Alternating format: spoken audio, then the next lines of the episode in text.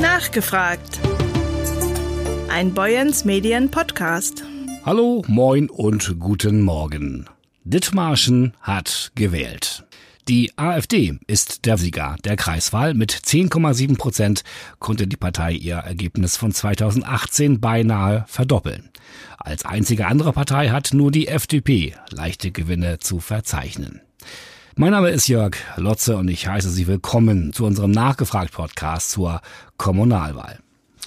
Die CDU bleibt die stärkste Kraft im Dithmarscher Kreistag. Die Christdemokraten mussten mit 38,5 Prozent aber leichte Verluste hinnehmen. Ihr Wahlziel, alle 23 Direktmandate, verpassten sie klar. Zwar gewann die CDU in Brunsbüttel Mitte, wo sie 2018 nicht punkten konnte, aber dafür ging der Wahlkreis Friedrichskoog für Bernd Taden an die SPD. In Marne ergatterte Lorenz Matzen für die FDP den Sitz im Kreistag direkt. Ganz sicher gewann Ute Borwig-Detlefs ihren Wahlkreis.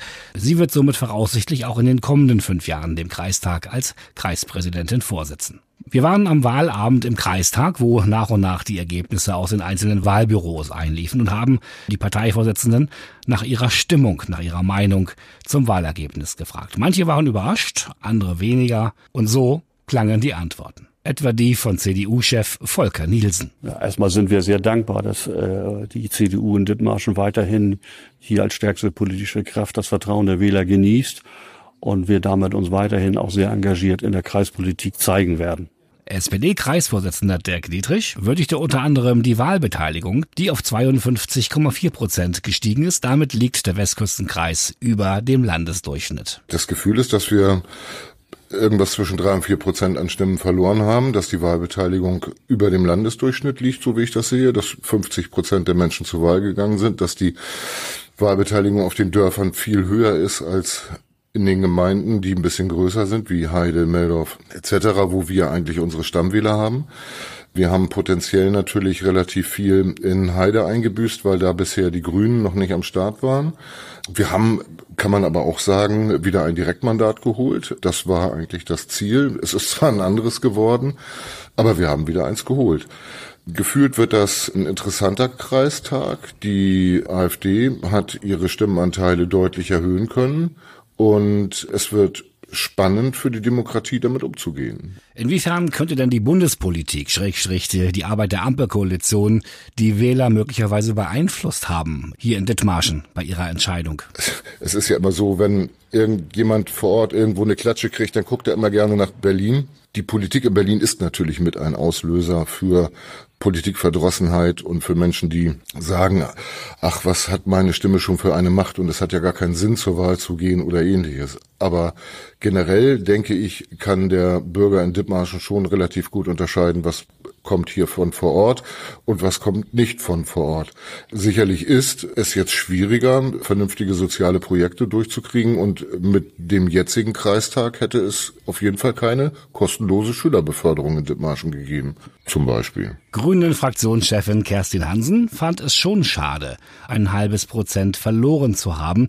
Wir hätten uns mehr gewünscht, sogar auf ein zweistelliges Ergebnis gehofft. Sie sieht einen Grund für das Ergebnis ganz klar in der Bundespolitik, denn es wird nicht zwischen Bund, Land und Kreiswahl unterschieden von vielen Wählern. Bereits an den Wahlständen bei den Diskussionen hätte es viele Gegenmeinungen und Stimmen gegeben, etwa zum Thema Heizung und auch Klimawandel, also eben zur klassischen grünen Politik.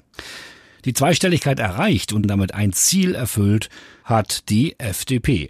Entsprechend groß die Freude bei der FDP-Vorsitzenden Anne Rieke. Ja, die Ergebnisse sind super. Wir haben ja uns als Ziel gesetzt, in Dithmarschen zweistellig zu werden. Und ähm, bis jetzt sieht's gut aus. Ich finde das gut. Wir haben einen wunderbaren Wahlkampf geführt und mit einem ja sehr engagierten Team.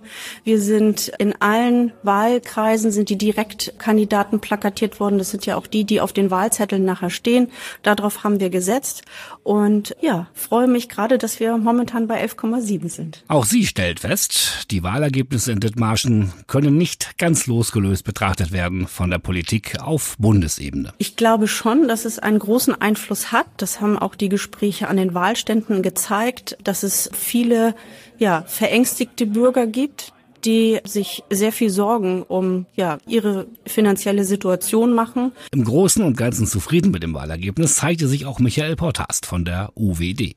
Also da ist mir echt ein Stein vom Herzen gefallen. Die UWD ist richtig, richtig erleichtert mit den 7,1 Prozent, denn im Gegensatz zu vor fünf Jahren wir sind immerhin schon 35 Jahre im Kreistag, es werden 40 werden. Wir sind ja auch nicht mehr alleine. Das ist das erste Mal, dass wir gegen zwei weitere Wählergemeinschaften antreten mussten. Und ich würde sagen, wir haben es gerockt. Wir haben 7,1 Prozent. Die anderen kann ich gar nicht sehen, so klein sind deren Zahlen. Wir sind sehr zufrieden und wir glauben auch, dass wir vier oder fünf Sitze bekommen für die 7,1 Prozent und darüber freue ich mich sehr doll. Freude auch bei Rolf Martens. Er ist geschäftsführendes Vorstandsmitglied des neu angetretenen Forums für Nachhaltigkeit DFN. Wir haben das Glück, sowohl in die Ratsversammlung in Heide als auch in den Kreistag mit einem Sitz eingezogen zu sein. Darüber freuen wir uns natürlich sehr, sagte er. Das werte man als einen Achtungserfolg, denn die Wählergemeinschaft gebe es erst seit Januar. Die Wählergemeinschaft Netzwerk Dithmarschen, WND, hat Wähler verloren. Sie ist von 4,1 Prozent auf 2,4 Prozent gefallen. Wir sind schon enttäuscht, dass das, was wir fünf Jahre lang im Kreistag erzielt haben, bei den Wählerinnen und Wählern offenbar nicht angekommen ist, bedauert Andi Brun, Kreistagsabgeordneter der WND. Erklären könne er sich das Ergebnis aber nicht wirklich. Eigentlich hatten wir einen intensiven Wahlkampf.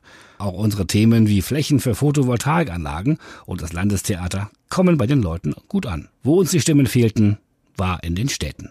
Sieger dieser Kommunalwahl in Dithmarschen ist, wie gesagt, die Alternative für Deutschland, AfD. Sie ist zwar nicht die stärkste Kraft im Kreistag, hat mit 10,7 Prozent ihr Ergebnis aber fast verdoppelt im Vergleich zur vergangenen Wahl 2018. Dennis Schulz, AfD und künftiges Kreistagsmitglied, sieht im Parteiprogramm den Ausschlag für dieses Ergebnis.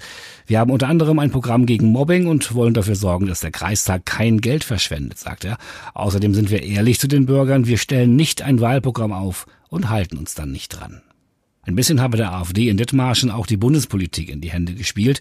Wähler seien von der Ampelkoalition enttäuscht und wollen eine solche Kombination auf gar keinen Fall mehr. So sieht es Schulz. Eine durchwachsene Stimmung herrscht allerdings bei Die Linke wie Partei- und Fraktionschef Michael Schilke uns sagte. Also wenn man äh, den Landesschnitt nimmt, dann haben wir in Dithmarschen noch relativ gut abgeschnitten. Also wir mit im blauen Auge davongekommen, wobei das blaue Auge dann vielleicht doch blau-schwarz wird das, und sich noch und die Schwellung größer wird, weil äh, wir wissen ja im Augenblick noch nicht, ob wir zu zweit in den neuen Kreistag kommen oder eben halt wieder wie vor fünf Jahren. Grundsätzlich ist das äh, Wahlergebnis eben halt schon enttäuschend für uns. Ne? Das muss man klar sagen. Während äh, die Stadt Heide relativ gut abgeschnitten hat, wenn man jetzt die Konkurrenz sich anguckt, die neue Konkurrenz, die dazugekommen ist. Und da liegen wir in Heide, denke ich, auch was Schleswig-Holstein angeht, äh, bei den mittelgroßen Städten gut also sind wir sehr gut dabei. Und das liegt also, glaube ich, auch den, an den Heider Genossinnen und Genossen, die einen guten Wahlkampf gemacht haben. Landrat Stefan Mordig sprach als Wahlleiter für den Kreis von einer reibungslosen Wahl. Erstmals ist landesweit mit dem gleichen Programm gearbeitet worden, was sich für die Verwaltung zu einer Herausforderung gestaltet habe. Diese sei erst sehr spät zum Laufen gebracht worden. Wir können aber mit dem Ablauf zufrieden sein, so der Landrat am Abend, als die Ergebnisse einliefen. Wir hatten es zu tun mit einem neuen Wahlprogramm, mit einer Software, die uns doch einiges noch abverlangt hat an Anpassung und auch an Verständnis äh, um diese Dinge. War so nicht geplant, ist aber vom Land äh, mehr oder weniger umgesetzt und, und vorgegeben worden. Ähm, das hat einige Wahlbehörden doch noch ein bisschen äh, gefordert jetzt auf den letzten Schritten, weil man doch mit den vorhandenen Systemen gut gefahren war, aber jetzt eben sich an das Neue anpassen musste. Ich hoffe, dass alles gut klappt und die Dateneingaben auch gut durchlaufen. Und, äh, man gewöhnt sich sicherlich dran, wenn man wenn man es dann öfter mal benutzt hat, aber es kommt eben nur alle paar Jahre mal vor. Wie genau funktioniert dieses Programm? Wie darf man sich das vorstellen? Die Daten werden dann hier ins Haus reingespielt und werden von unseren Leuten ins System eingetragen, also erfasst. Und in dem Moment, wo man es bestätigt hat, wird es auch schon auf der Website durchgereicht und kann dann sofort gesehen werden. Also nahezu in Echtzeit äh, können wir deswegen hier auch die Entwicklung der Ergebnisse verfolgen. Man kann auch gerne von zu Hause vom Sofa das ganze Geschehen vergleichen. Und äh, darüber hinaus äh, kommen ja dann auch noch die Ergebnisse der Gemeindeparlamente dazu. Das ist ja für die für viele Bürgerinnen und Bürger in ihrem Dorf natürlich auch nochmal spannend, das auch nochmal zu sehen. Ne? Hören Sie jetzt eine erste Wahlanalyse vom Wahlabend von Stefan Kahl, dem Chefredakteur der Boyens Medien Zeitungen. Ja, man kann so kurz nach der Wahl, die Stimmen sind ausgezählt, jetzt an so einem Wahlabend eine, eine schlaglichtartige Betrachtung lediglich vornehmen. Da kann man aber feststellen, dass wir in Dithmarschen mit dem Kreiswahlergebnis doch einigermaßen auch im Landestrend liegen. CDU hat sich hier als stärkste Kraft bei leichten Verlusten behauptet. Die SPD hat äh, ähnlich wie auf Landesebene leichte Verluste wahrscheinlich mehr als leichte Verluste in der Wahrnehmung hinnehmen müssen. Eine Besonderheit hier ist, dass die AfD ihre Zahl der Sitze von drei auf sechs verdoppelt hat. Das ist eine, kann man trefflich darüber diskutieren, woran das gelegen hat. Vielleicht ist die gestiegene Wahlbeteiligung in Dithmarschen ein Hinweis darauf, dass unzufriedene Bürger mit unzufrieden mit den mit den Parteien, die bisher im Kreistag vertreten sind, ähm, zur Wahl gegangen sind. Der Kreistag ist nicht gewachsen von der Kopfzahl her, aber wir haben einen deutlich bunteren Kreistag zu erwarten, in dem zukünftig neun Parteien und Wählergemeinschaften vertreten sind. Erwähnenswert auch noch äh, die Liberalen in Dithmarschen. Der Landesvorsitzende hat es im Fernsehen gesagt, äh, sie haben eines der besten Ergebnisse seit Jahrzehnten erreicht. Das spiegelt sich auch in Dithmarschen. Dort haben sie einen Vertreter mehr im Kreistag sitzen als bisher.